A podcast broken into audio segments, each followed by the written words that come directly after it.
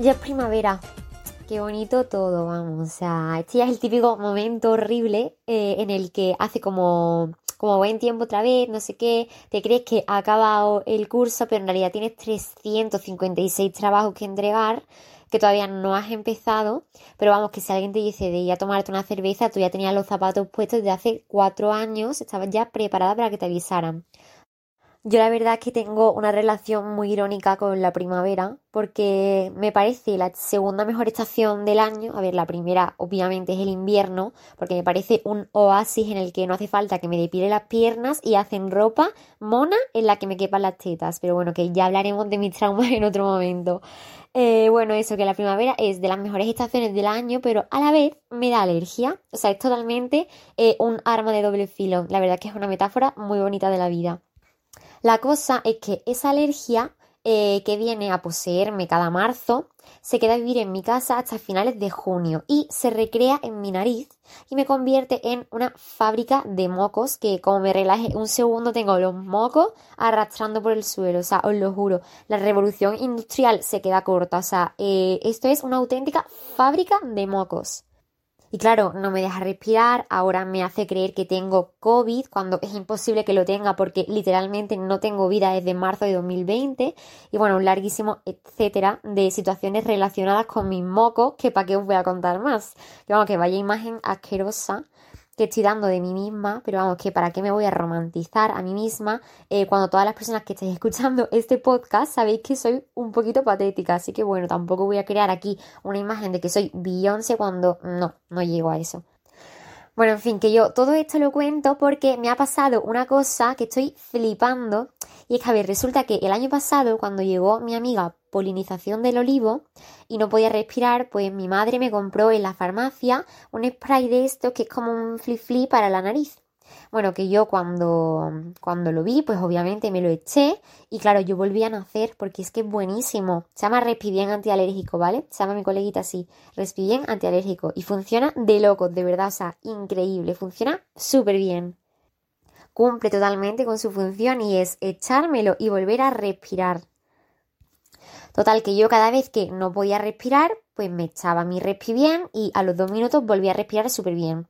Y claro, yo me podía echar como seis o siete veces al día sin exagerar, desde marzo hasta mayo o por ahí, que es cuando dejo de tener alergia.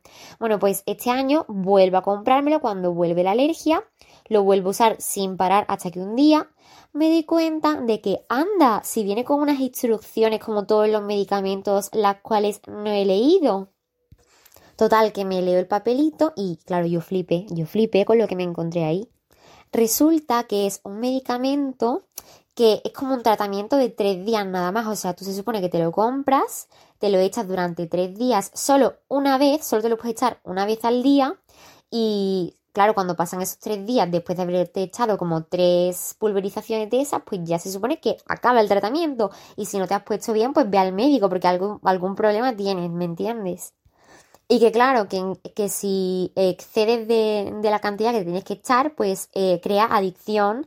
Y si eh, te echas una sobredosis de esas, pues nada, que tienes que ir inmediatamente al médico. O sea, ve al médico ya corriendo.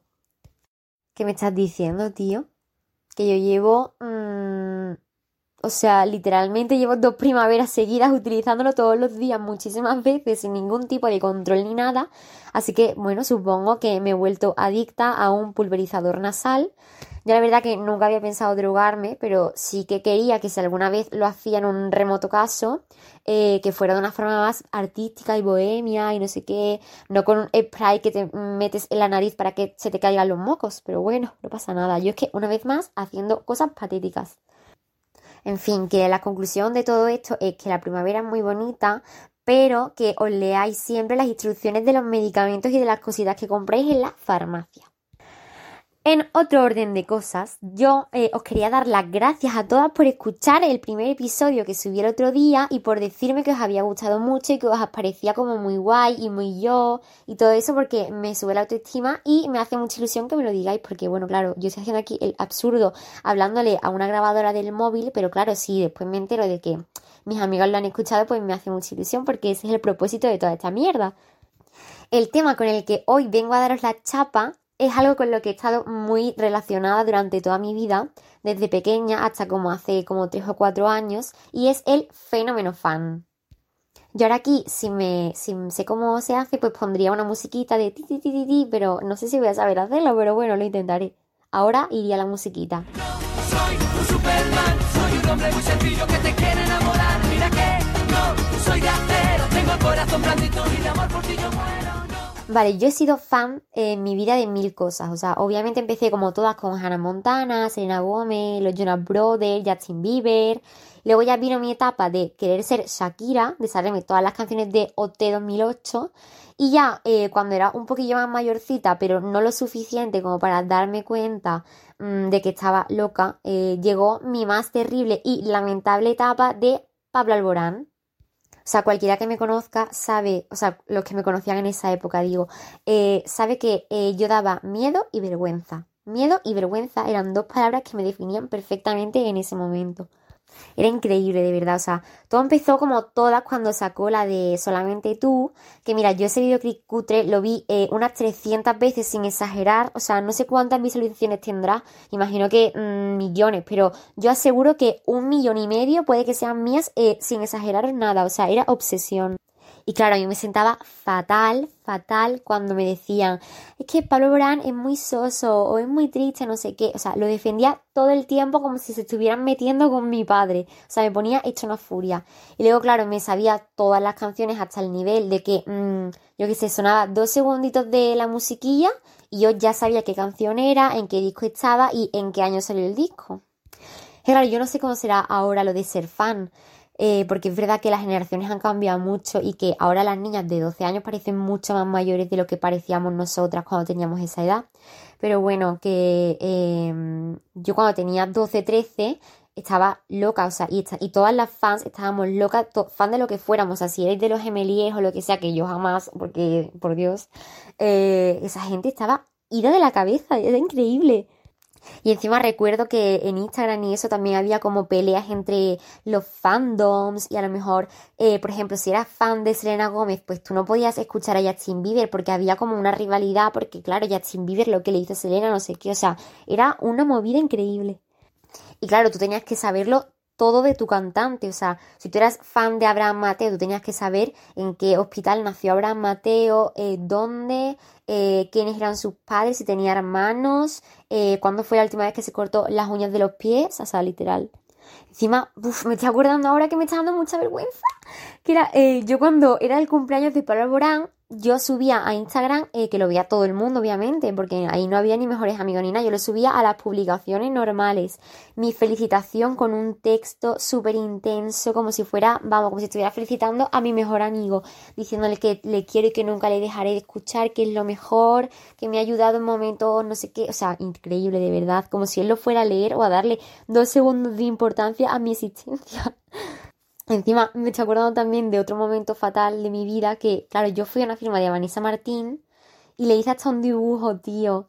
Y se lo llevé a la firma y yo creo que ni lo miró, o sea, es que no le dio tiempo a mirarlo porque yo subí, ella estaba como en un escenario yo subía con mis escaleritas y súper emocionada, en plan, Dios mío, es Vanessa Martín.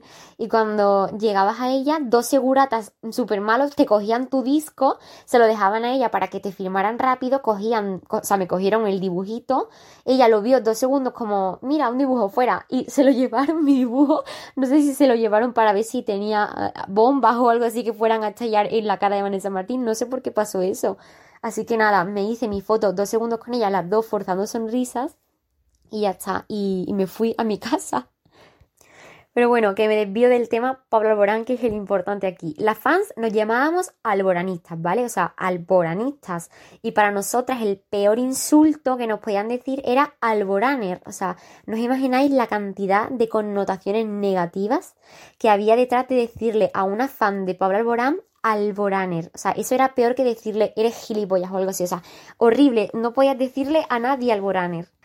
Porque es que decir Alboraner era decir que no sabías todo de tu ídolo, que no te sabías todas las canciones, que no tenías apuntado en tu agenda mmm, donde apuntabas los deberes, la fecha del concierto, que no hacías cuenta atrás para ver cuánto faltaba para que salieran las entradas. O sea, era como una catástrofe como fan. Y claro, que no sabías a lo mejor de qué color era la camiseta que llevaba en el concierto que hice en 2015 en Fuengirola. O sea, de verdad era una cosa así. Tú tenías que saberlo todo de tu ídolo y tenías obviamente que tener controladas todas las fechas, cuando salía el disco, todo, ¿vale? Todo. Tú tenías que, por ejemplo, si salía en qué tiempo tan feliz el programa este de María Teresa Campos, obviamente tú te tragabas todo el programa entero, porque claro, a lo mejor para Borán salía los últimos cinco minutos del programa, el programa duraba como tres horas, pues tú lo veías todo entero eh, hasta que saliera él y vamos, o sea, yo no sé cuántas horas de Teresa Campos me he tragado.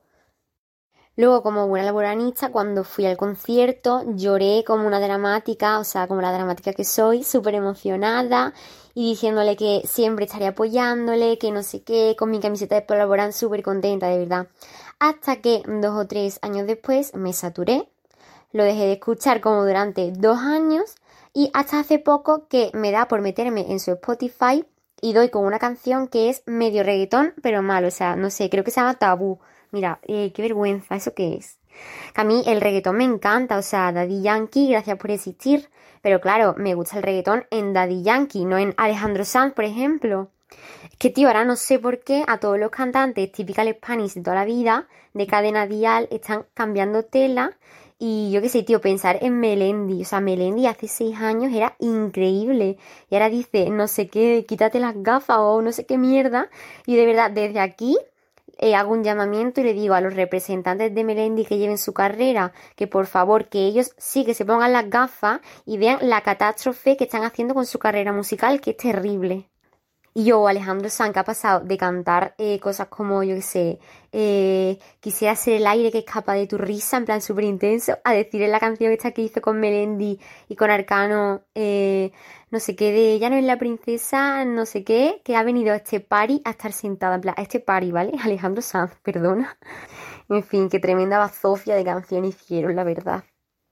Y luego está Bustamante, que ahora es literalmente Anuel AA, o sea, o al menos comparten armario.